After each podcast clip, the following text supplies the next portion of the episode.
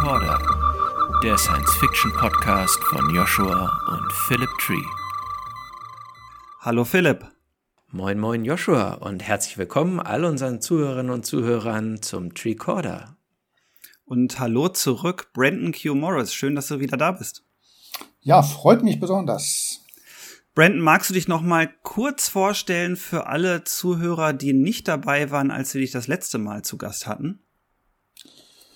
Ja, gerne. Ich weiß nicht mehr wirklich, was ich letztes Mal gesagt habe, aber ähm, ja, ich bin Science-Fiction-Schriftsteller seit ein paar Jahren, ähm, habe Physik studiert, lange als Journalist gearbeitet und schreibe sogenannte harte Science-Fiction, also alles, was da passiert sollte, grundsätzlich auch möglich sein. Das ist so das Besondere an der harten SF, dass man immer das Gefühl im Hintergrund hat, ähm, es könnte eigentlich auch so passieren. Das heißt nicht unbedingt, dass es genauso passieren muss, aber es ist eben möglich grundsätzlich. Mhm. Und für unsere Serie zum Thema das Jahr 2050, was erwartet uns so in knapp 30 Jahren, habe ich mich schon ganz besonders darauf gefreut, mit dir heute zu sprechen, da du ja dafür bekannt bist, auch einen etwas utopischeren Ansatz und opti oder optimistischeren Ansatz zumindest für deine Bücher zu wählen. Und das letzte Mal hatten wir den Ralf Edenhofer da, da schlägt das Pendel eher in die andere Richtung aus. Mm, da habe ich mich schon gefreut, mal eine etwas andere Sichtweise zu hören. Und wenn wir jetzt in Gedanken mal vorspringen ins Jahr 2050, was denkst du denn, was für eine Welt uns da erwarten würde?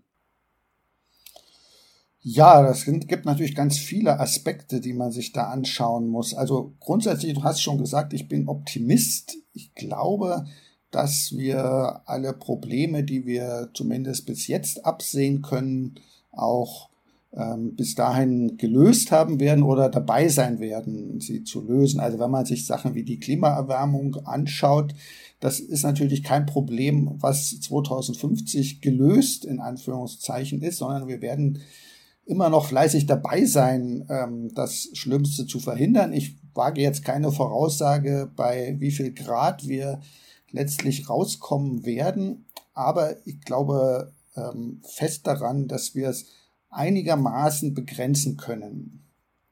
Ähm, was ich auch nicht glaube, ist, dass die Erde jetzt von irgendwelchen Superintelligenzen, KIs übernommen wird. Ähm, auch da wird man zu einer ähm, entspannten Lösung kommen. Ähm, es wird natürlich neue Probleme geben, von denen wir jetzt noch gar nichts ahnen. Mhm. Wenn wir schon bei dem Thema KI sind, was denkst du, was für eine Art von KI uns erwarten könnte im Jahr? Also sehen wir dann überhaupt schon eine echte KI, also eine starke KI? Oder werden das immer noch bessere Mustererkenner und Alltagshelferlein sein? Ähm, ich würde eher auf die Mustererkenner und Alltagshelfer tippen. Ähm, starke KI wird jetzt schon seit den 60er Jahren immer wieder vorausgesagt, immer für die nächsten 20 bis 30 Jahre soll dann der Durchbruch kommen. Ähm, ich glaube, das wird sich noch ein bisschen verschieben, bis es dann tatsächlich soweit ist. es ist einfach ein Punkt, an dem sich wahrscheinlich sehr viel ändern wird. Und ich glaube nicht, dass er so nah schon uns ist. Ähm, da weiß man auch noch zu wenig über Intelligenz generell. Also ähm, Intelligenz ist auch mehr als Mustererkennung. Also man bräuchte auch noch wirklich ein paar technologische und wissenschaftliche Durchbrüche, um da eine echte Intelligenz ähm, herzustellen. Insofern, es wird sehr ausgefeilt sein, die Mustererkennung und die Anpassung an uns. Und vielleicht wird es auch im Alltag gar nicht zu unterscheiden sein von einer starken KI. Denn wenn es einfach nur gut genug ist, dass man mich versteht, dann ähm, ahne ich nicht, ob im Hintergrund jetzt eine starke KI, die es wirklich versteht, in Anführungszeichen, ist oder einfach eine hervorragende Mustererkennung, die sehr gut trainiert ist. Ähm, insofern ist es für den Alltag vielleicht auch gar nicht so wichtig. Wenn du sagst, wir werden 2050 ähm, immer noch an dem Thema Klimawandel und der Lösung arbeiten, aber sind dann guten Schritt unterwegs. Was siehst du so als Techniken oder Entwicklungen so im ja, technisch-Computer-Bereich, äh, die da aus deiner Sicht das Jahr 2050 prägen werden oder auf dem Weg dahin uns prägen? Ja, man muss einfach die zwei Herangehensweisen ähm, verfolgen. Das eine ist natürlich die Vermeidung von Emissionen. Also wir werden sicher auf ähm, erneuerbare Energien setzen und sehr konsequent ähm, als ähm, Physiker mit Spezialisierungsrichtung Kernphysik ähm, würde ich mir fast wünschen, dass man sich die äh, Kernkraftwerke nochmal genauer anschaut, aber ich glaube, da ist einfach die gesellschaftliche Akzeptanz nicht da. Also wird man einfach auf äh, Sonne und Wind setzen. Ähm, das Potenzial ist riesig ähm, dafür und wenn man das nur konsequent umsetzt, reicht es auch an sich, um die, die Emissionsabgabe auf ein äh, vernünftiges Niveau zu bekommen. Und die, der andere Aspekt ist dann natürlich das CO2 auch wieder aus der Atmosphäre rauszubekommen. Also CO2-Speicherung, da gibt es auch einige private Firmen, die da sehr aktiv sind. Das, und sobald sich das zu einem Geschäftsmodell ähm, mausert sozusagen, da hilft ja auch die CO2-Bepreisung dabei, ähm, werden diese Firmen das möglichst schnell skalieren wollen und auf großer, äh, in großem Umfang dann auch durchführen, so dass sozusagen diese beiden Strategien dann letztlich zusammengehen und ähm, in einem bestimmten Umfang, den wir dann noch sehen werden müssen, hoffentlich verhindern können, dass wir eben die zu, zu große Klimaerwärmung bekommen. Mhm. Wenn du jetzt sagst, okay, da, das sind so die beiden Punkte, an denen wir ansetzen. Energie war dein erstes Thema und ich glaube, das ist ja auch das präsenteste. Ähm, wir hatten im Gespräch mit äh, Ralf Edenhofer auch schon den Punkt Kernfusion. Der hatte das Gleiche zur Kernfusion gesagt, was du vorhin zur KI gesagt hast, dass das so eine Konstante ist. Es ist immer noch 20 bis 30 Jahre in der Zukunft. Wie schaust du denn auf das Thema Kernfusion für 2050? Ja, da hat der Kollege leider recht. Er ist ja auch Physiker und ähm, es ist immer wieder gekommen, dann gibt es immer wieder neue Ideen, ähm, wie man das umsetzen könnte. Ähm, es gäbe schon ein paar Wege, wie man das nicht ganz so ähm, ressourcenaufwendig machen könnte. Ähm, also wenn man bestimmte Wasserstoffisotope miteinander fusioniert, ist es einfach, braucht man es nicht so heiß zu haben wie in einem Fusionskraftwerk, wie es jetzt bei ITER in Konstruktion ist. Aber andererseits sind diese Wasserstoffisotope dann wiederum sehr schwer zu finden und sehr teuer und ähm, solange das so teuer ist, ist es auch wiederum kein Geschäft, was sich lohnen würde, das kommerziell dann einzusetzen. Also insofern wird es wirklich noch über 2050 hinaus ähm, dauern, dass Kernfusion tatsächlich ein Mittel für die Energiegewinnung auf der Erde sein wird. Das ist was anderes, wenn ich jetzt äh, an Raumschiffe denke, zum Beispiel ähm, Missionen im Sonnensystem. Da kann ich mir durchaus so spezialisierte Fusionskraftwerke vorstellen. Äh, da ist ja auch jetzt schon der Treibstoff teuer, also auch die Sonden, die mit Plutonium betrieben werden, auch das zu bekommen, ist inzwischen, wird immer teurer, weil es einfach keine ähm, Kernwaffen mehr gibt, die man auseinandernehmen könnte, sozusagen, und wo man das rausholen könnte. Ähm, insofern sind da alternative Antriebe ähm, durchaus erwünscht, aber zum Einsatz auf der Erde, denke ich, wird es eher so ab 2100 kommen.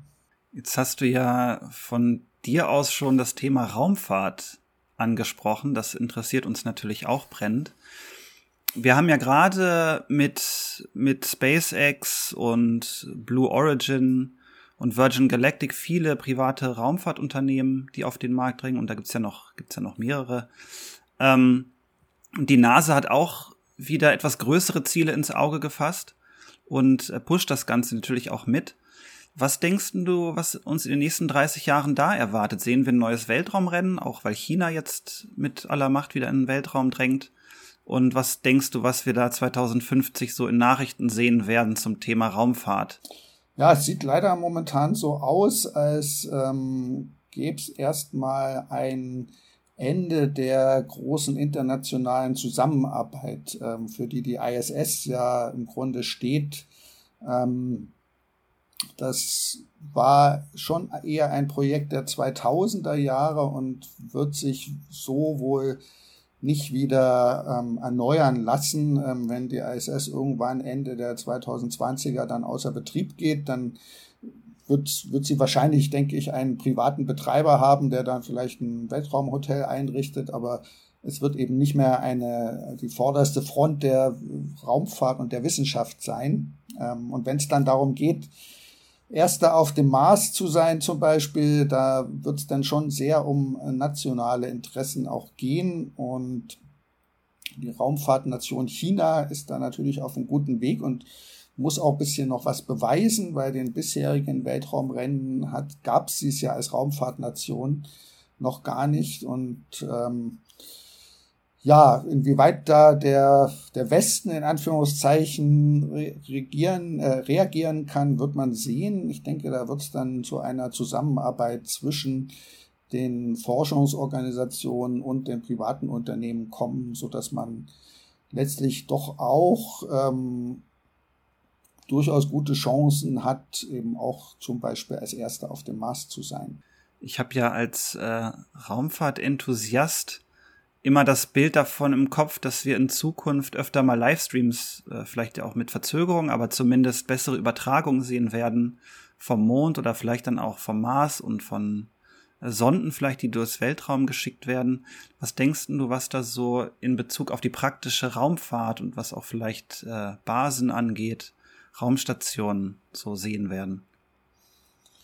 Also ich glaube, dass wir auf jeden Fall immer live dabei sein werden. Also das hat man jetzt schon bei der Landung von Perseverance sehr schön gesehen. Also das hat auch die NASA inzwischen erkannt und ähm, auch bei sämtlichen SpaceX-Starts sieht man ja immer sehr schön, wie die Kameras überall mitfilmen. Also das wird einfach dazugehören, dass ähm, das Publikum natürlich immer dabei ist. Inwieweit wir dann Basen haben werden, wird man noch sehen. Ähm, es gibt eigentlich nicht allzu viel Grund, also auf dem Mond zum Beispiel so eine allgemeine Basis zu errichten. Es gibt so ein paar Spezialanwendungen, also ein großes Teleskop zum Beispiel auf der Mondrückseite wäre schon etwas, was die Astronomen sehr interessiert.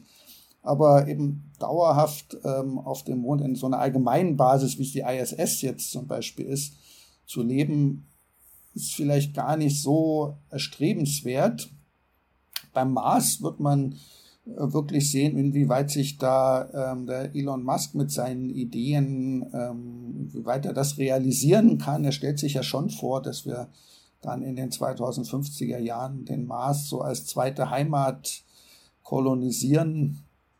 Ähm, wird sicher auch davon abhängig sein, wie es ihm weiter gelingt, da mit seiner Firma im Geschäft zu bleiben.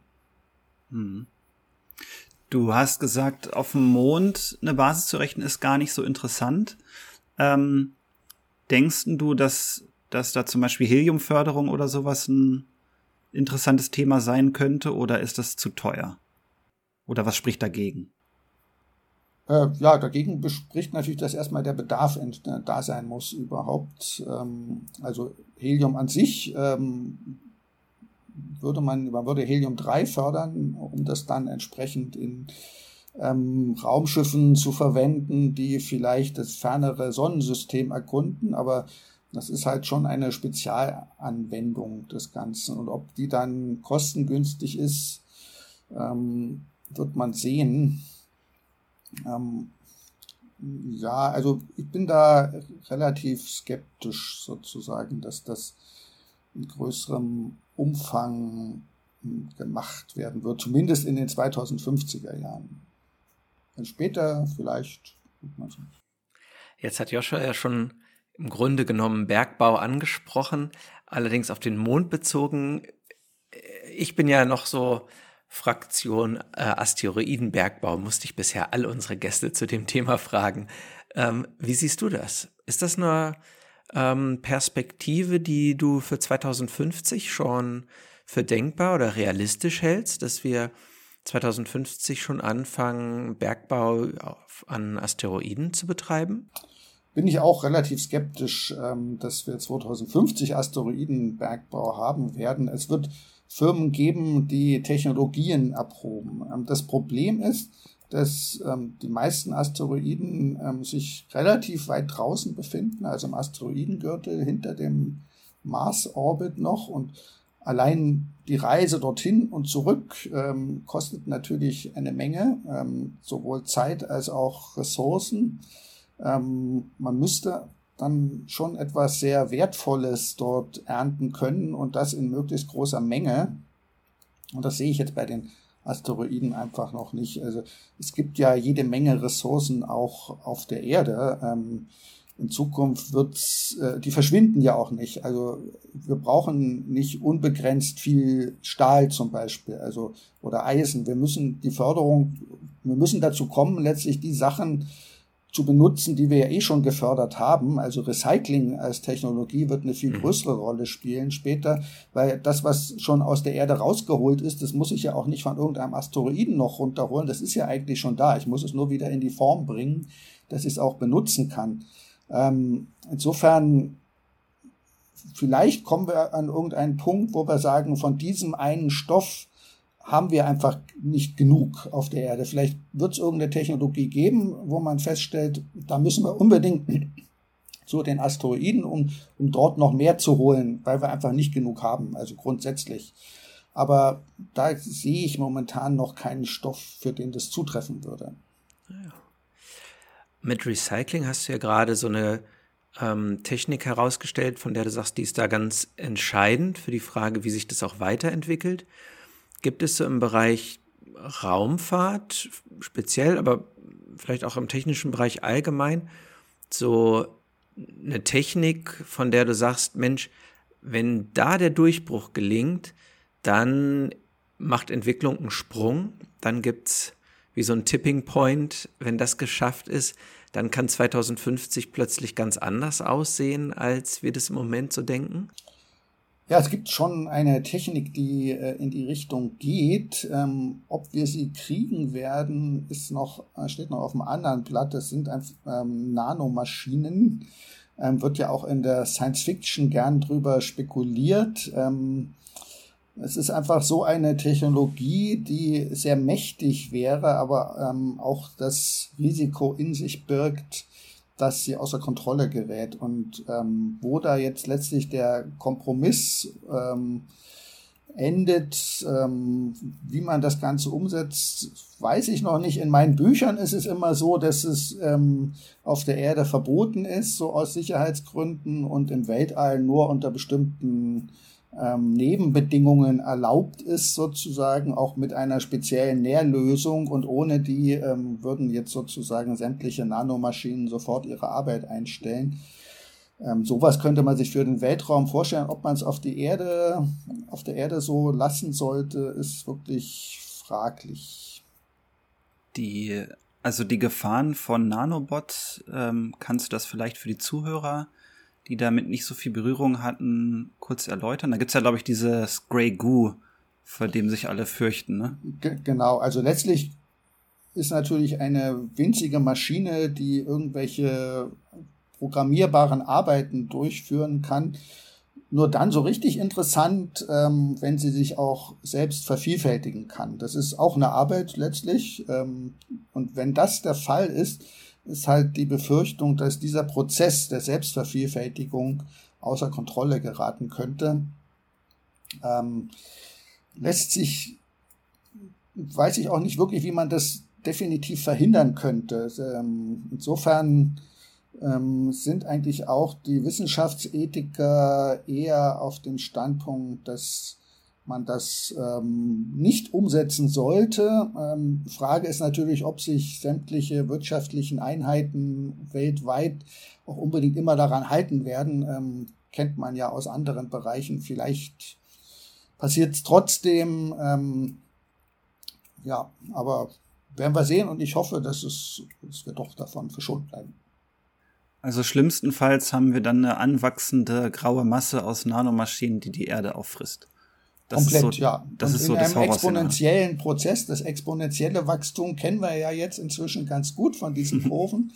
ähm, und einem, einem exponentiellen Prozess, der eben wirklich die ganze Natur und alles ähm, zerstört, nur damit diese Maschinen sich vervielfältigen. Es wäre wirklich nicht sehr wünschenswert. Ja, spannend. Das ist unsere erste Jahr 2050 Reise, in der wir über Nanotechnik und Nanoroboter sprechen, obwohl das so ein relevantes Thema ist. Ja, cool, dass du das äh, auf den Tisch gebracht hast. Gibt es noch andere Technologien, wo du denkst, da könnte noch einiges passieren, wenn ich jetzt mal so in Richtung Biotechnologie gehe und so Altersforschung, ähm, Genetik? Ja, aber ich denke, das werden graduelle, also in der Biotechnologie werden wir eher graduelle Fortschritte haben. Der Mensch scheint ja so ein gewisses Alterslimit zu haben bei, sagt man, 120 Jahren. Ähm, dem werden wir uns wahrscheinlich immer gesünder nähern. Also die Überalterung der Gesellschaft wird natürlich zunehmen. Das sieht man ja auch in China jetzt schon ganz gut. Und ähm, je besser das, es den Menschen auch weltweit geht und auch der Wohlstand weltweit wächst ja seit in den letzten 100 Jahren kontinuierlich. Und je besser es ihnen geht, desto weniger Nachwuchs werden sie bekommen und desto älter wird die Gesellschaft werden. Und da wird uns sicher die Biotechnologie und Medizin dabei helfen, einfach diesen Zeitraum ähm, mit mehr Kraft auszufüllen. Vielleicht ist es dann äh, gar nicht mehr möglich, dass man schon mit 67 in Rente geht und muss halt mit bis 85 arbeiten, einfach weil alle dann 120 Jahre alt werden. Ähm, wird man sehen, kann auch passieren, dass der, die Menge an Arbeit immer weiter abnimmt, weil einfach immer mehr automatisiert wird und auch von den immer besseren, schwachen KIs sehr viel erledigt wird. Das ist auch noch ein interessanter Aspekt, dann wie die Arbeit in Zukunft aussieht. Aber Biotechnologie, ich denke, ist so ein gradueller Fortschritt, den wir da erleben werden ähm, wird auch zunehmend ähm, Ersatzteile bekommen, ähm, ohne dass man jetzt eine Organspende braucht. Einfach ähm, Nieren, die eben im Labor gewachsen sind, zum Beispiel. Ähm, ja, aber es ist etwas, was man gut absehen kann von heute, aus heutiger Sicht. 2050 ist also 80 das neue 50. Das könnte passieren, ja. Du hast gesagt, dass die Bevölkerung immer älter wird. Ähm, da ist mir jetzt was eingefallen. Der Elon Musk und Jeff Bezos, die ähm, zoffen sich ja immer ganz gerne bei Twitter so ein bisschen, wo Elon Musk den Jeff Bezos als äh, Copycat gerne veräppelt und die sich so ein bisschen gegenseitig mit Sticheleien überhäufen. Und jetzt habe ich ein Interview gelesen, wo sie beide einhellig der Meinung sind und davor warnen, dass wir ab 2050 eine Bevölkerungsimplosion erleben könnten. Weil neue Daten wohl zeigen, dass die Bevölkerung immer weniger wird ab einem bestimmten Kipppunkt und es dann schwierig wird, ähm, neue Konsumenten und Arbeitskräfte zu haben. Das fand ich ganz spannend, weil bisher ist ja so der, also die einhellige dystopische Befürchtung, sage ich mal, der Science Fiction gewesen, dass die Erde überbevölkert wird und es immer weiter zunimmt und wir in Megastädten leben, die vor Menschen überquellen. Ähm, hast du davon schon gehört und hast du eine Idee, wie sich die Bevölkerung entwickeln könnte? Ähm, das ist jetzt keine ähm, Befürchtung nur der Science Fiction. Ähm, da gibt es seriöse Studien eigentlich schon länger dazu, dass ähm, wir ein Maximum der Erdbevölkerung ungefähr um das Jahr 2050 mit 10 Milliarden erleben werden und dass es anschließend wieder abwärts geht. Ähm, ob das jetzt gleich eine Implosion wird, ähm, muss man sehen. Ähm, gleichzeitig, ähm, also wenn es jetzt um den Konsum geht, gleichzeitig werden natürlich die Menschen, die auf der Erde sind, auch immer älter und konsumieren natürlich auch länger, weil sie später sterben sozusagen.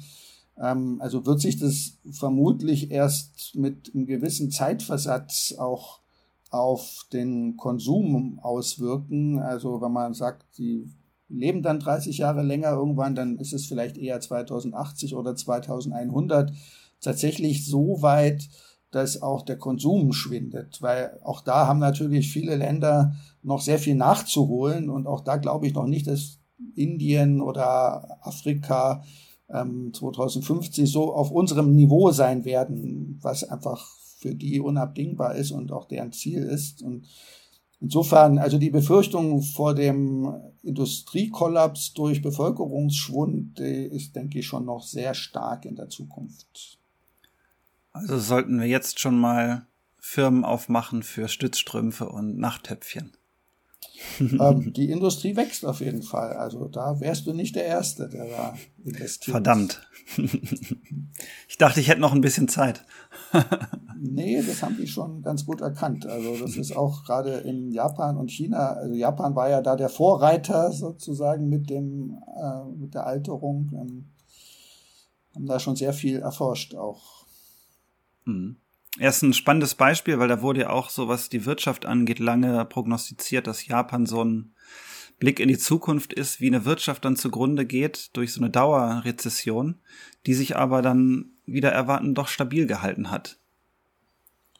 Ja, das ist immer das, die Schwierigkeit, ähm, dass man, dass natürlich jedes Land immer nur begrenzt als Beispiel für andere gelten kann. Das ist halt sehr, ja, ist immer schwierig.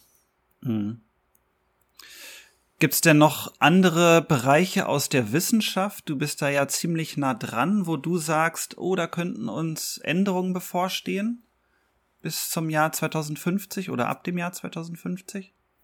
Änderungen eigentlich nicht unbedingt. Wir, was ich großartig finde, ist, dass wir immer bessere Beobachtungsinstrumente bekommen fürs Weltall, ähm, gerade mit dem James Webb, was ja jetzt dieses Jahr startet. Ähm, sind auch schon Nachfolgeprojekte in, in der Diskussion. Ähm, ich denke, wir werden einfach viel mehr erfahren über das uns umgebende Weltall und damit erhöhen wir natürlich auch unsere Chancen, vielleicht doch mal auf etwas zu treffen oder etwas zu entdecken, was ähm, der irdischen Zivilisation gleicht. Ähm, man muss einfach ähm, Dinge dafür tun, die momentan mit der aktuellen Technik noch nicht möglich sind. Also Atmosphären von Exoplaneten zu analysieren, das geht momentan einfach noch nicht mit Hubble wird es James Webb können ähm, und dann kann man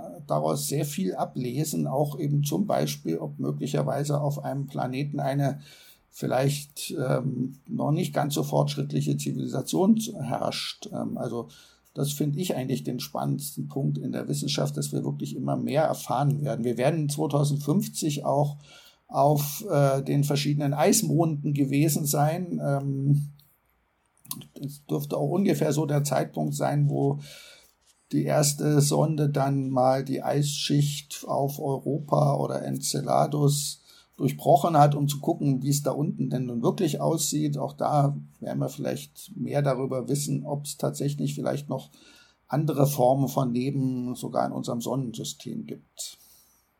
Mhm.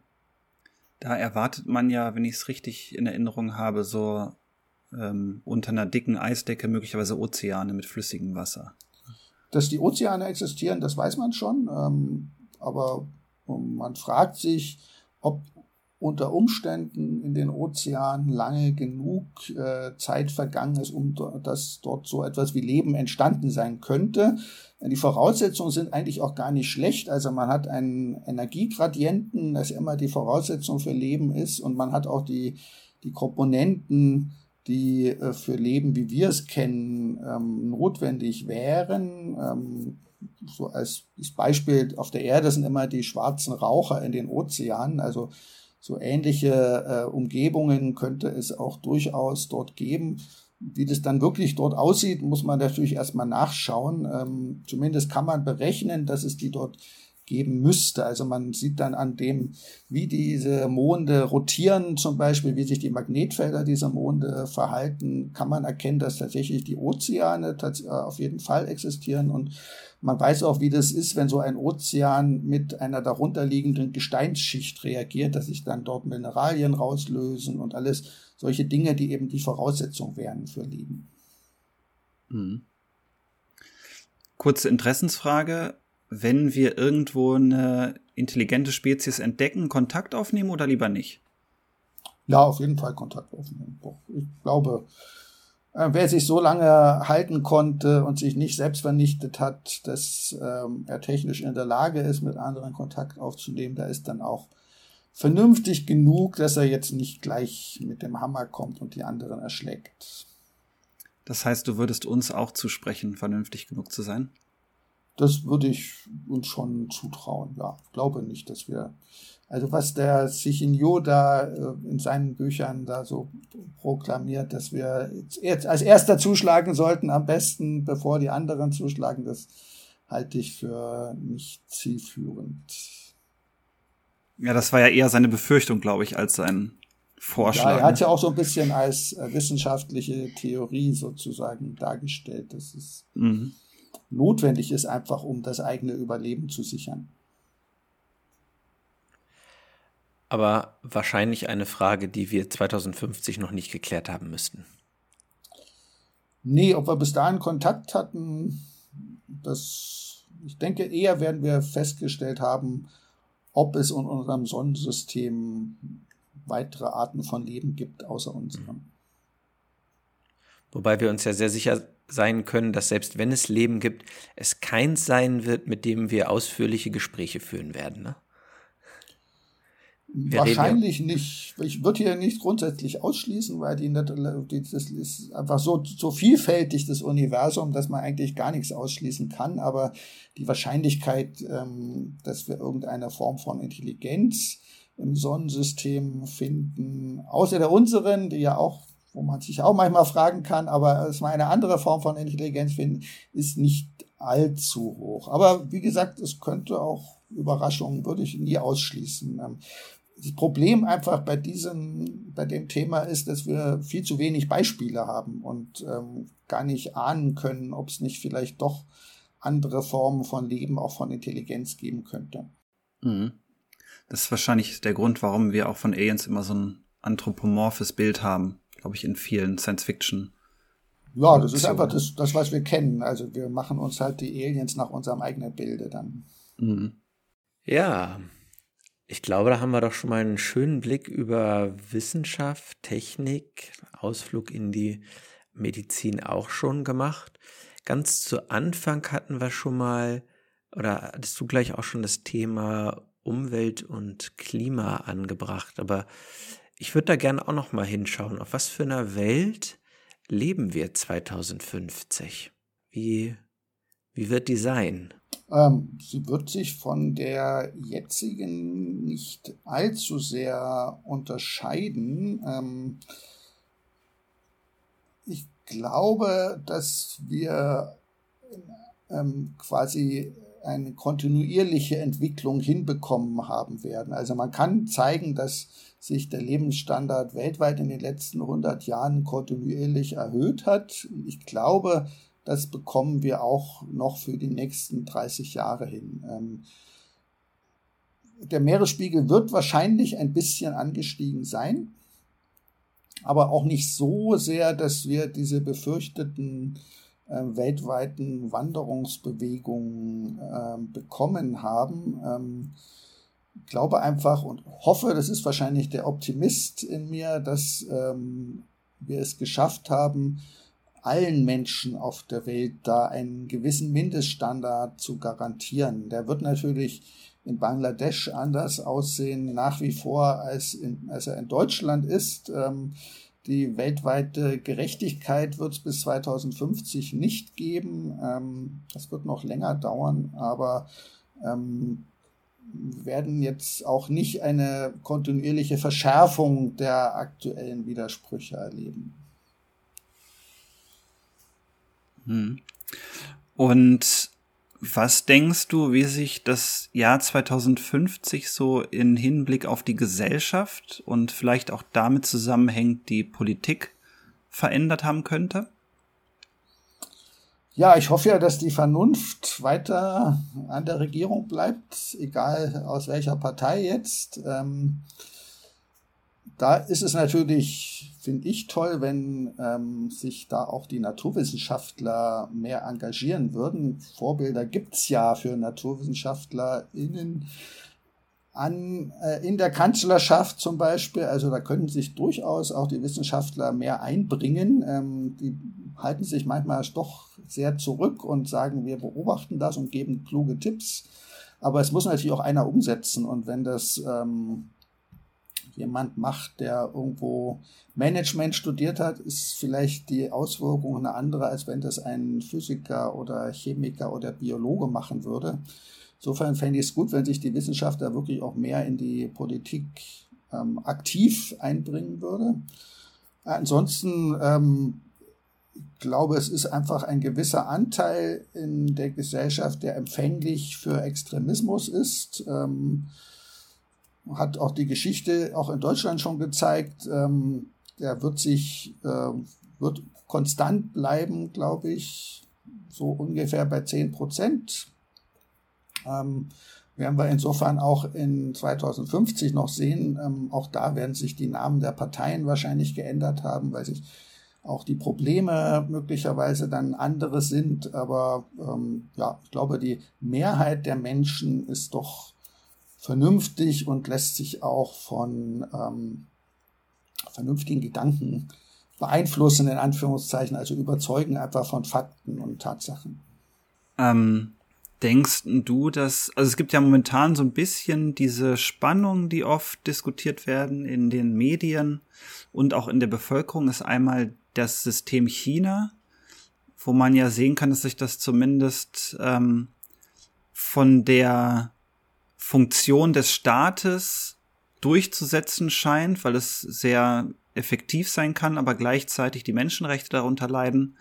Ähm, denkst du, dass wir diese, bei diesem Wettlauf der Systeme, also Demokratie, ähm, autokratischere Systeme, große Änderungen sehen werden. Ähm, oft wird ja auch von einem neuen Kalten Krieg gesprochen zwischen dem Westen und China, der heraufziehen könnte oder schon heraufgezogen ist. Ähm, denkst du, das wird sich verschärfen oder eher entspannen oder was erwartest du da? Ich würde da auch eher eine Verschärfung erwarten, was diesen Kalten Krieg, ob man es dann so nennen kann, wird man sehen, aber ähm, es wird schon eine, äh, ein, ein Kampf um eine gewisse Dominanz sein, der sich da abspielt. Ähm, das chinesische System funktioniert, solange ähm, die ähm, chinesische kommunistische Partei es schafft, ähm, dass weiterhin der Lebensstandard für die Bevölkerung wächst. Wenn der nicht mehr wächst, wenn es stagniert oder irgendwann absinken sollte, dann wäre die Herrschaft gefährdet und das müssen sie einfach, das haben sie auch erkannt, das müssen sie vermeiden und darum versuchen sie das natürlich, indem sie auch weltweit expandieren, mehr Dinge unter Kontrolle bekommen. Ähm, ja, inwieweit das ähm, als wenn man das als Funktionieren betrachtet, wird man sehen. Es gibt ja auch eine gewisse Grenze fürs Wachstum, auch fürs Wachstum ähm, der Lebensqualität. Irgendwann hat man einfach so viel, dass es im Grunde genügt. Und ob das dann das System sich immer noch durchsetzen kann, wird man sehen. Ähm, es gibt ja ein schönes Nebenbe äh, Gegenbeispiel gleich nebenan. Indien ist ja, auch wenn man jetzt über den aktuellen Premier durchaus streiten kann, aber es ist ja auf jeden Fall eine Demokratie. Ähm, den Indern geht's im Mittel momentan noch deutlich schlechter als den Chinesen, aber wenn Indien es als positives Beispiel hinbekommen würde, dass äh, die Ungleichheit dort in der Gesellschaft sinkt, dann ähm, könnte das auch wiederum anziehend wirken ähm, auf das Modell Demokratie sozusagen. Mhm. mhm. Ja, ist ja so ein bisschen spannend, wenn man in der Geschichte zurückschaut. Ich meine, man kann aus der Geschichte ja nicht in die Zukunft ableiten, aber zumindest so ein paar ähm, Ideen sich auch mal holen. Ähm, wenn wir an unsere eigene Zeit von Wirtschaftswunder und dergleichen denken, das produziert China jetzt ja gerade ganz kräftig für sich, aber ich bin da, glaube ich, auch ganz bei dir, was du sagst. Das kann ja nicht ewig gehen. Ne? Irgendwann erreicht man so einen gewissen Sättigungspunkt und dann wird es spannend, ähm, was das dann mit dem System macht. Es ist ja auch ein bisschen das Problem, dass natürlich auch die chinesische Wirtschaft deshalb funktioniert, weil es eben auch sehr viele Wanderarbeiter gibt, die zu Niedrigstlöhnen in den chinesischen Fabriken schuften. Und auch da sind sie noch dabei, den Wechsel äh, zu versuchen, ähm, rein von der Werkbank der Welt sozusagen hinzukommen zu einem äh, auf die ähm, höheren Ebenen der Produktion sozusagen ähm, kaufen ja auch sehr viele Rohstoffe jetzt ein und so, um da auch die Dinge dann selbst herzustellen. Ähm, wird man sehen, wie das Ganze dann abläuft. Ähm, ja, bin ich selber auch gespannt. Jetzt interessiert mich eine Sache noch, die hat so ein bisschen mit Technik zu tun, wo wir schon drüber gesprochen haben, aber auch mit Kultur. Ich erinnere mich an einen Moment 2017, da saß ich in Singapur in der Metro und in diesem Waggon, lang aufgereiht, saßen bei uns, glaube ich, irgendwie 50 oder 60 Menschen und jeder hatte ein Smartphone in der Hand und den Kopf nach unten. Also wirklich komplett Programm und meine Freundin und ich, wir waren die einzigen, die irgendwie kein Handy in der Hand hatten und ich dachte, wow, das ist irre, das ist noch A, noch mehr Smartphone-Nutzung als in unserer Kultur zu Hause. Und wie dieses eine Gerät wirklich das öffentliche Bild, das öffentliche Leben auch verändert hat. Jetzt natürlich nicht, nicht so groß, dass man sagt, man erkennt die Welt nicht wieder, aber doch schon ähm, eine einschneidende Disruption, sage ich mal. Ähm, du bist ja jetzt auch jemand, der sehr viel anfangen kann mit so technischen Gadgets und da auch so auf der Höhe der Zeit ist. Was denkt, also im Gegensatz zu mir, sag ich mal, nicht, Ralf ist ja auch immer ein sehr gutes Beispiel, aber ich würde mich da ansatzweise auch schon mit zuzählen. Was denkst du, was wir in so einer Metro-S-Bahn 2050 sehen werden an technischen Gadgets? Ich glaube schon, dass die Menschen weiterhin auf Bildschirme gucken werden. Ähm, Möglicherweise wird sich der Formfaktor da etwas ändern. Vielleicht kann man die dann zusammenrollen und bequemer in die Hosentasche stecken. Ähm, aber grundsätzlich ähm, ist einfach die Informationsübermittlung über Lesen für viele Menschen sehr effizient. Also wird sich da, glaube ich, jetzt auf absehbare Zeit auch erstmal nichts ändern, bevor es nicht irgendwann mal ein Mittel gibt, ähm, Informationen direkt ähm, in den Kopf irgendwie einzuspeisen. Da ist ja auch der Elon Musk mit äh, auf einem ganz guten Weg mit seinem ähm, Neuralink. Ähm, wird man sehen, ob sich das als äh, generelles Gadget der Zukunft sozusagen durchsetzt, dass man sich einen Chip implantieren lässt. Aber Ansonsten, so, solange das nicht passiert, denke ich, wird man einfach äh, Informationen jeder Art über einen Bildschirm konsumieren, zumindest wenn man dazu in der Lage ist. Es wird zusätzliche Möglichkeiten geben. Viele hören ja auch heute schon Hörbücher und lassen sich über ähm, Ton informieren, aber ich denke, das Lesen wird immer noch das Hauptmedium bleiben.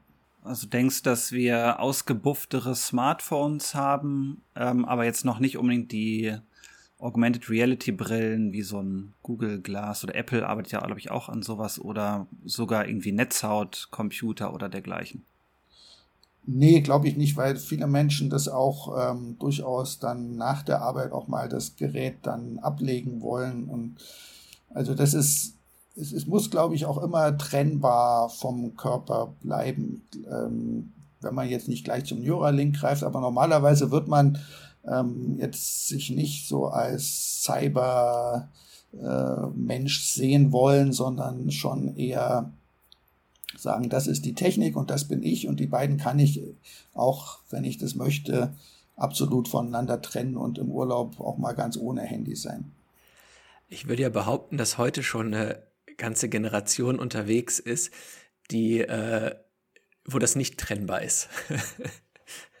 also für die das nicht vorstellbar ist, das zu trennen. Insofern weiß ich nicht, ob das nicht doch eine große Anzahl Menschen auch geben würde, die sagen, ja, ach, also als Kontaktlinsen dauerhaft, warum nicht?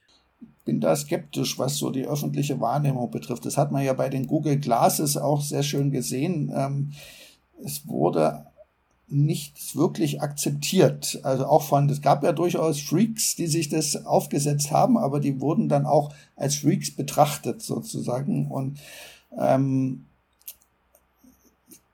bin da skeptisch, dass es sozusagen zu so einer allgemeinen Akzeptanz äh, führt, dass jemand sich so wirklich intim mit der Technik verbindet, dass er auch einen Chip auf der Netzhaut schon hat. Ähm, ich glaube, man, es wird immer noch so eine gewisse Trennung da, da herrschen. Und man, ich glaube, man unterschätzt auch ein bisschen die junge Generation. Also ich sehe das immer an meinen Kindern, ähm, die sind oft weniger ähm, technikaffin oder legen ihr Handy durchaus öfter weg, als ich das tue und so und ermahnen mich dann eher, jetzt ist aber mal gut und so. Also ich glaube, das ist schon etwas, was man über alle Generationen noch gleich geblieben ist. Okay, das ist ein ganz klarer Punkt für dich. Äh, hast du vollkommen recht. Das können jetzt unsere Zuhörerinnen und Zuhörer nicht sehen, aber Joshua und ich mussten gerade sehr, sehr breit grinsen dabei und haben, glaube ich, an die gleiche Person gedacht. Ja, das können wir aus dem eigenen Elternhaus bestätigen.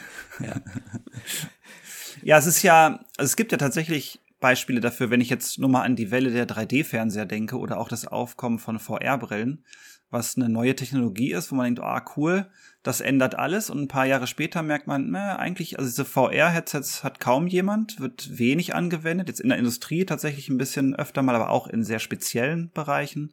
Und 3D-Fernseher hat eigentlich niemand mehr, weil es am Ende dann doch die klassische, das klassische Display ist mit höherer Auflösung. Ähm, das ist vielleicht ein ganz spannender Aspekt. Aber ich glaube, selbst, selbst in den Kinos ist ja 3D jetzt inzwischen kein wirklicher Verkaufsschlager mehr und so. Also die, die es haben, die bieten es noch mit an, aber wird jetzt kaum noch so beworben extra und so. Aber ich mhm. glaube, das ist auch nur so ein bisschen eine Frage der Convenience. Also wie einfach und stressfrei ist es, diese neue Technik zu nutzen. Weil wenn man an die Smartphones denkt, alle, also das erste echte Smartphone, so wie wir es heute benutzen, war das iPhone, schon klar. Aber es gab ja auch schon die Jahre davor diese, die Kombination aus so einem Handheld, aus so einem Taschencomputer oder Pocket-PC hießen sie, glaube ich, und liefen mit so Windows. Blackberry und so, ne? Irgendwas, ne? Und, und Blackberry. Die haben sich aber, glaube ich, ja nicht durchgesetzt, weil die waren einfach von der, von der Bedienung her noch viel zu sperrig und haben sich nicht äh, so einfach in den Alltag integriert. Aber in dem Moment, wo das geschafft war, hat plötzlich Boom gemacht und ja, alle hatten es plötzlich. Ne? Und ich glaube, 3D-Fernseher ist auch so ein Ding. Es wollte halt keiner zu Hause für die paar Filme, die es denn dann mal gab, diese komischen Brillen aufsetzen. Oder VR. Dann noch genau in der Mitte sitzen vom ja, genau, Fernseher. Ja, genau, genau in der Mitte sitzen. Oder auch VR-Systeme sind ja immer noch A, super teuer und B, setzen halt auch echt ordentliche Hardware voraus, äh, die auch nicht einfach jeder hat. Ne? Ich denke, wenn es eine Technik gibt, die sich noch stärker durchsetzen wird, ähm, sind's eher, ist es eher die Ambient Intelligence, also alles, was in der Steckdose sitzt, die Alexas und Siris und wie sie alle heißen. Ähm, das ist schon, hat schon noch ein gewisses Potenzial, äh, einfach ein, ein sehr als Hilfe sozusagen im Alltag, wenn ich eben nicht erst mein Handy rauskramen muss, um bestimmte Aufgaben zu erledigen. Das wird das Smartphone nicht ersetzen, aber es wird das ergänzen für bestimmte Standardaufgaben, wo ich halt sage, jetzt Alexa, mach mal die Fenster auf und sowas. Sowas kann ich mir dann schon sehr gut vorstellen. Also haben wir schon geklärt, in der S-Bahn-Metro vom Jahr 2050 werden die Leute immer noch am Smartphone sitzen, das vielleicht ausgeklügelter ist und hier und da besser, aber in der Grundfunktion dasselbe. Wie denkst du, würden aber der Verkehr aussehen? Also wenn wir jetzt mal an die private Mobilität denken, an öffentlichen Nahverkehr, an Flugreisen, Weltraumtourismus vielleicht. Was denkst du, was da? Wie werden wir uns fortbewegen im Jahr 2050? Ja, da gibt es mehrere Sachen, auf die ich schon sehr spekuliere und hoffe. Ähm, sowohl im Individualverkehr, da ist es einfach, ähm, wäre es wunderbar praktisch und wahrscheinlich auch ressourcenschonender, ist man noch nicht, noch nicht so 100% sicher, was das Ressourcenschonende betrifft, aber ähm, das autonome Fahren wäre schon ein echter Durchbruch. Äh, es würde, glaube ich, die individuelle äh, Mobilität sehr verändern. Ich kann mich einfach irgendwo hinfahren lassen, steige aus und wenn ich wieder zurückfahren will, dann kommt das Auto und holt mich ab. Dann ist es im Grunde auch egal, ob es mein Auto ist oder ob das irgendjemand anderem gehört. Vielleicht ähm, läuft das Modell dann in Richtung ähm, Sharing Economy oder ähm, vielleicht gibt es doch noch Menschen, die lieber in ihrem eigenen Auto sitzen, weil es besser riecht oder so. Und, aber das ist einfach etwas, was wirklich auch den Alltag der Menschen stark beeinflussen würde. Inwieweit sich das jetzt generell auf den Ressourcenverbrauch auswirkt, das muss man erst mal sehen. Es gibt auch so Prognosen, dass viel mehr gefahren wird dann anschließend da, dadurch, durch das autonome Fahren, weil eben hin und zurück viele Autos sich bewegen müssen. Ähm, glaube aber, dass bis 2050 ein ganz guter Zeitrahmen ist, äh, wo wir das kriegen werden. Also es wird sicher nicht in den 2020er Jahren so komplett kommen. Also verspricht Tesla ja nun auch schon eine Weile, aber ähm, so richtig autonomes Fahren, dass ich eben nicht mehr auf den Verkehr schauen muss und nicht mehr meine Hände am Lenkrad haben muss, das wird noch ein bisschen dauern, aber bis 2050 bin ich da eigentlich ganz optimistisch. Ähm, einfach weil es wirklich sehr praktisch wäre. Also das ist, ähm, da muss man dann auch sehen, inwieweit sich das dann natürlich mit dem kommunalen Nahverkehr möglicherweise überschneidet. Also vielleicht ist das Mittelding dann auch so ein kleiner Bus, der mich auf Zuruf äh, von A nach B fährt, ohne dass ich zu einer bestimmten Haltestelle gehen muss und so. Und der dann auf dem Weg dahin automatisch äh, mit einer Optimierungsalgorithmus ähm, andere Leute noch mitnimmt. Ähm, das wird man dann sehen, wie es in der Praxis aussieht. Und natürlich Weltraumtourismus hoffe ich natürlich sehr drauf, also auch zu meinen Lebzeiten möglichst noch. Da wäre natürlich schade, wenn es erst 2050 sich umsetzen würde. Ähm, wenn ich ein paar Millionen auf dem Konto hätte, würde ich Anfang Juli mitfliegen. Da hat ja der Elon Musk, äh, nein, Entschuldigung, der andere natürlich, der Jeff Bezos gerade verkündet, dass er in seiner eigenen Kapsel mitfliegen muss, äh, mitfliegen wird, zusammen mit seinem Bruder. Und da gibt es einen Platz in dieser New Shepard Kapsel, den man gerade ersteigern kann. Das Gebot liegt allerdings leider schon bei 2,8 Millionen Dollar was dann doch deutlich über mein Budget geht. Aber das wäre natürlich cool, da mal hochfliegen zu können. Ähm, heißt ja immer, sowas verändert den Menschen, also mal selber das Weltall sich anzuschauen. Ähm, gebe zu, es ist sehr ressourcenaufwendig. Ähm, es wäre, müsste man natürlich kompensieren, ähm, aber es einfach wäre schon ein Wunschtraum von mir, da mal hochfliegen zu können. Das wäre schon cool. Ich würde auch auf den Mars fliegen. Ich glaube, das haben wir letztes Mal schon drüber ja. gesprochen. Mal mhm. so ein One-Way-Ticket zum Mars wäre auch okay. Das mit Jeff Bezos habe ich noch gar nicht gehört. Wird das, das ein Suborbitalflug oder? Das ist ein Suborbitalflug, ja. Also hat er heute gerade verkündet, dass er mit drin sitzen wird und sein Bruder, ne, den nimmt er mit und eben noch einen. Das ist mal Vertrauen in seine Technik auf jeden ja, Fall. Das beweist er damit, ja. Und Flugverkehr wird so aussehen wie jetzt oder wird sich das auch verändern? Also gerade wo wir schon über Suborbitalflüge sprechen, meinst du, das wird auch dann im Linienverkehr möglich sein? Ähm, ich glaube, dass wir nicht mehr so viele Kurzstreckenflüge haben werden, weil sich auch ähm, das landgebundene, das schienengebundene Verkehrssystem weiterentwickeln wird. Ähm, es gibt einfach Strecken, für die ist das Flugzeug, Flugzeug optimal und das sind dann schon eher die Interkontinentalstrecken da werden die Flugzeuge sicher auch ähm, ressourcenschonender fliegen. Ähm, da wäre, glaube ich, Wasserstoff wahrscheinlich das optimale, der optimale Treibstoff für ein Flugzeug. Ähm, auch in den Höhen, wo man da unterwegs ist, wenn man nur noch Wasserdampf ausstößt, wäre das wahrscheinlich ähm, das Beste. Ähm, insofern, aber da ist die Technik eigentlich schon relativ weit, wie man ähm, Wasserstoff herstellen kann, auch aus ähm, erneuerbaren Energien und auch wie man den letztlich so ähm, verbrennen kann, dass er einen gewissen Vortrieb erzeugt. Auch das ist im Grunde gelöst. Also einfach nur eine Frage der kommerziellen Umsetzung. Aber wird, ähm, ob das jetzt der Suborbitalverkehr tatsächlich ähm, noch mit Flugzeugen oder ob das dann mit Raketen ist. Also ich habe gerade heute gelesen, dass die US Army ähm, großes Interesse wohl zeigt an dem Spaceship von SpaceX und zwar eben nicht um schwere Lasten ins Weltall zu bekommen, sondern um innerhalb von 90 Minuten äh, Lasten bis 100 Tonnen von jedem Punkt der Erde zu jedem anderen zu schaffen. Und das können im Grunde nur Raketen. Also für solche Anwendungsfälle wird sicher ähm, auch die Weltraumindustrie dann sehr zugänglich sein. Ähm, ist ja auch ein durchaus zahlungskräftiger Kunde. Und wenn das natürlich die Amerikaner können, dann äh, können die anderen Länder ja nicht sagen, oh, wir brauchen aber einen ganzen Tag, um ein paar Panzer an die Stelle X zu schaffen. Ähm, dann, auch dann würde das natürlich das insgesamt das Ökosystem der Weltraumtechnik natürlich befördern, wenn das zum Standard wird, sozusagen, dass eine Armee in der Lage ist, innerhalb von 90 Minuten jeden Punkt der Erde zu bedienen. Ähm, so ein und das würde sich letztlich auch diese Fähigkeit möglicherweise wiederum auf den zivilen Bereich auswirken. Oft ist es ja so, dass das Militär investiert erst darin, aber dann gibt es diese Möglichkeit und wenn man Lasten bis 100 Tonnen transportieren kann von A nach B in 90 Minuten, warum sollen das dann nicht auch Personen diese Lasten sein? Mhm.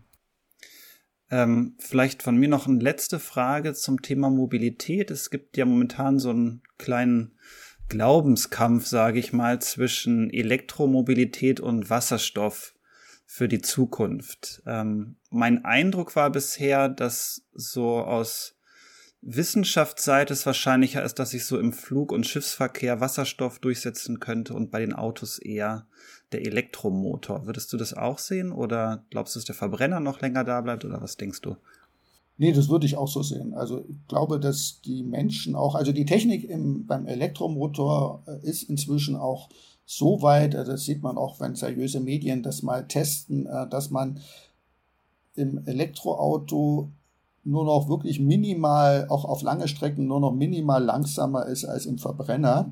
Und ähm, es, es ist einfach die Umweltbelastung äh, viel geringer mit äh, Elektromobilität und insofern gibt es da keinen, keinen Weg vorbei.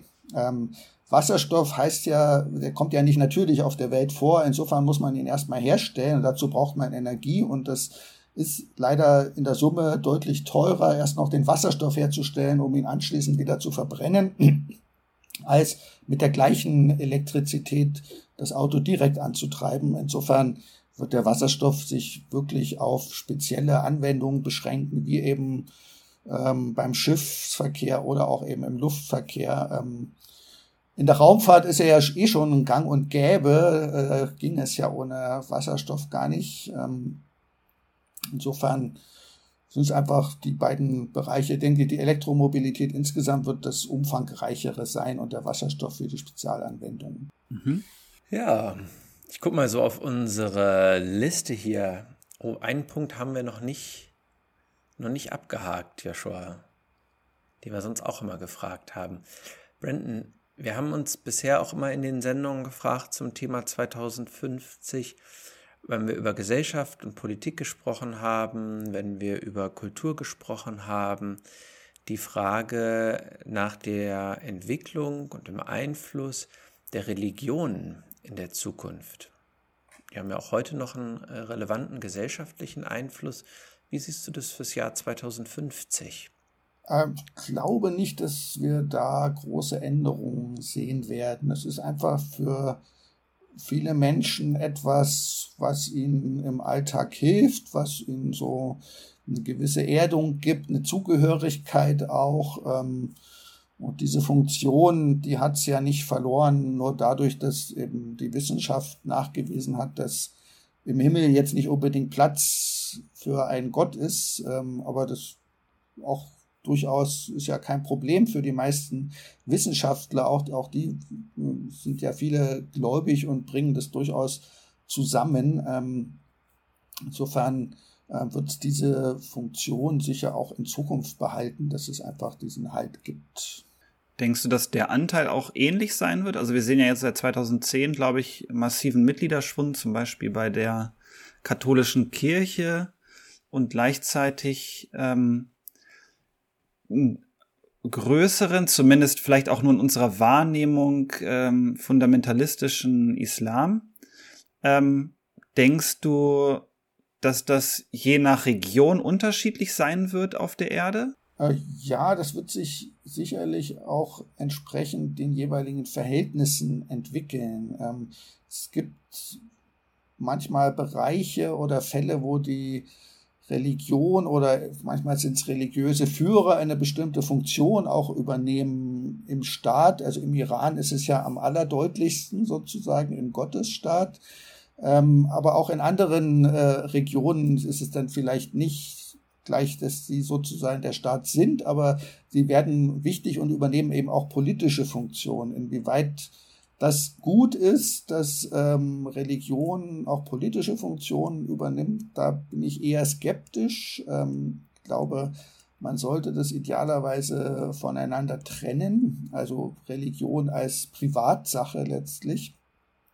Ähm, ob sich das jetzt in Zukunft noch verschärft, es wird sicher davon abhängen, wie sich die Weltlage weiterentwickelt. Wenn sich die Konflikte verschärfen, dann könnte das auch sein, dass durchaus Religionen ähm, mehr und mehr noch eine politische Funktion übernehmen. Wenn nicht, wird es eher abnehmen, glaube ich. Also in den Staaten, so wie in Deutschland, wo es letztlich keine übergroßen Konflikte gibt, da ist die Religion ja auch eher zur Privatsache geworden und da gibt es dann eher so eine Diversifizierung. Also es ist, glaube ich, nicht so, also die Mitgliedschaft der Kirche nimmt schon ab, aber ich glaube, ähm, es gibt schon eher eine Diversifizierung hin auch zu ähm, Glaubensrichtungen, in Anführungszeichen, die man nicht der klassischen Religion zuordnet, also Esoterik und also Dinge, die sozusagen, woran man auch glauben kann, äh, wo vielleicht gar nicht unbedingt ein Gott äh, eine Rolle spielt, sondern bestimmte Systeme sozusagen, die spielen dann in diesen Gesellschaften eine größere Rolle. Und die werden natürlich auch dann eher noch privat, es sei denn, wir haben so Fälle wie eben Corona zum Beispiel, wo sich das dann doch wieder in politische Richtung entwickelt. Das ja, wird man sehen, aber ich glaube, insgesamt wird es ähm, schon so auf dem Niveau bleiben, das wir momentan haben. Jetzt haben wir, wir haben uns ja eine ganze Liste gemacht mit so Themen, die wir ansprechen wollen zu dem Thema 2050, um so ein einheitliches Bild auch zu schaffen in dieser Serie.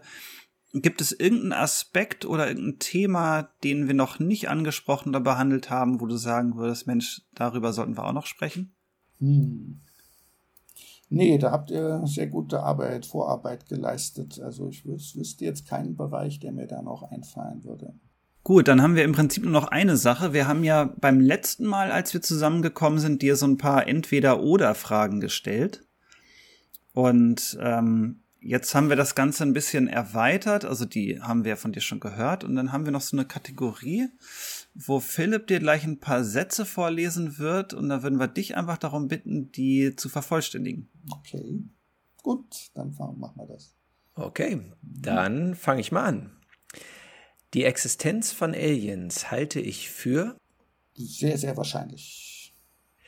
Fliegende Untertassen, merkwürdige Lichter in der Nacht UFOs sind für mich unidentifizierte Flugobjekte.